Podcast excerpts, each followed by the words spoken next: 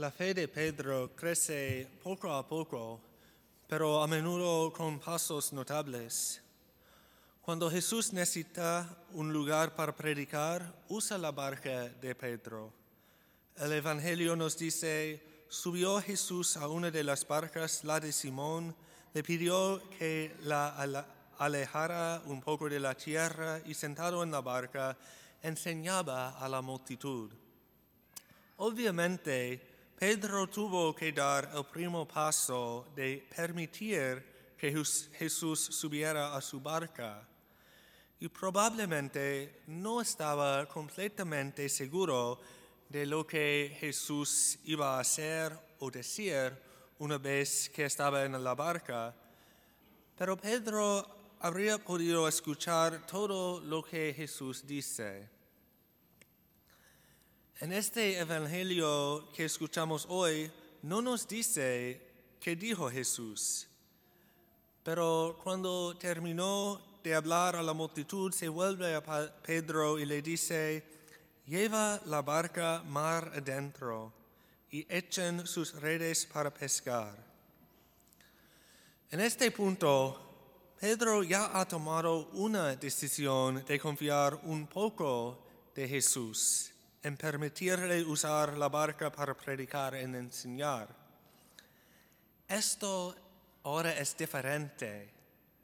Este es Jesús diciéndole a Pedro cómo hacer su propio trabajo.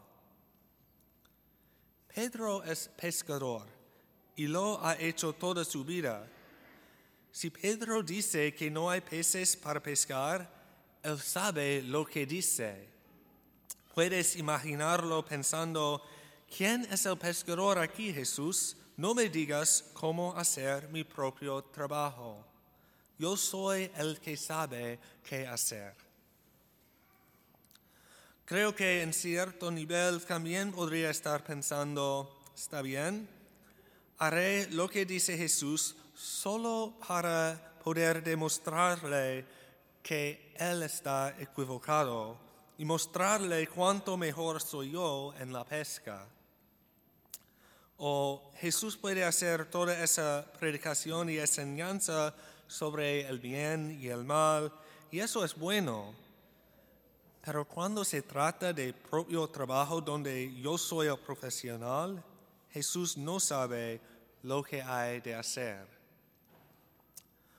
Cualquiera sea su motivación, Pedro está de acuerdo y se adentra en aguas profundas.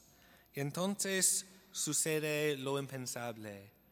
Jesús tenía razón y Pedro estaba equivocado en un campo donde Pedro era el, experto. Yo creo que esto, más incluso que la gran cantidad de peces que pescaron, fue lo que realmente golpeó a Pedro.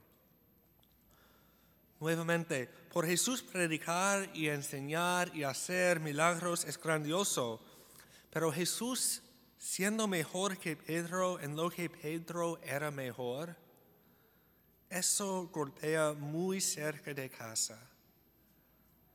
Y ese es el punto donde Pedro reconoce su pecado. Dice, apártate de mí, Señor, porque soy un pecador. ¿Cuál es el pecado de Pedro aquí? Es creer que él sabía más que Jesús. Es orgullo. Hay una línea que me gusta mucho en la novena de entrega que habla de esto. Escucha esto como si Jesús te hablara. En dolor rezan ustedes para que yo actúe, pero que actúe de la manera que ustedes quieren.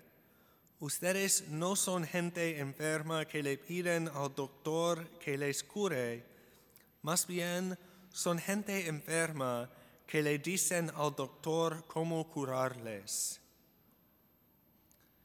Pedro quiere que Jesús haga milagros en su vida, pero quiere ser el quien decida lo que Jesús haga. Muy a menudo somos así. Invitaremos a Jesús a ser parte de nuestras vidas, pero solo hasta cierto punto. Este no es un mal lugar para comenzar.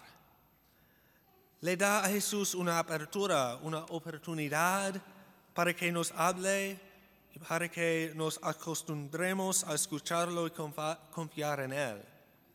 Pero en cierto punto Jesús nos pide a cada uno de nosotros que lleva la barca mar adentro. Hay partes de cada una de nuestras vidas en las que sabemos que no somos los mejores y que Jesús sabe mejor que nosotros. Pero también hay partes de nuestras vidas en las que nos consideraremos los maestros y creemos que no necesitamos a Jesús y cuando reconocemos que Jesús sabe mejor en esas partes de nuestras vidas, es cuando estamos mar adentro. Ahí es cuando no podemos tocar fondo y dependemos completamente de Jesús. Confiar en Jesús es un proceso paso a paso en la segunda lectura de hoy escuchamos a San Pablo enumerar un grupo de testigos para que mostrar que creer en Jesús tiene senso. Me gusta la parte donde dice, después se apareció a más de 500 hermanos reunidos, la mayoría de los cuales vive aún. Ese primer paso de fe tiene sentido porque se basa en muchos testigos creíbles. El siguiente paso de fe es escuchar más a Jesús y confiar más en Él en las partes de nuestra vida en las que reconocemos nuestra necesidad. Paso a paso confiamos más en Jesús y Jesús mismo prueba su credibilidad. Pero la verdadera prueba de nuestra confianza es si estamos dispuestos a ponernos mar adentro, donde ya no dependemos de nosotros mismos.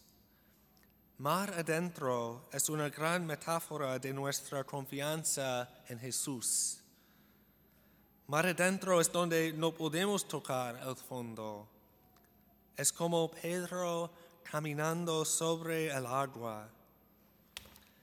Es darle a Jesús el poder en las partes de nuestras vidas en las que nos consideramos los maestros. Es creer que el médico sabe lo que es mejor, porque Jesús es el médico divino y Él sabe lo que es mejor. Hoy confiemos en Él un poco más.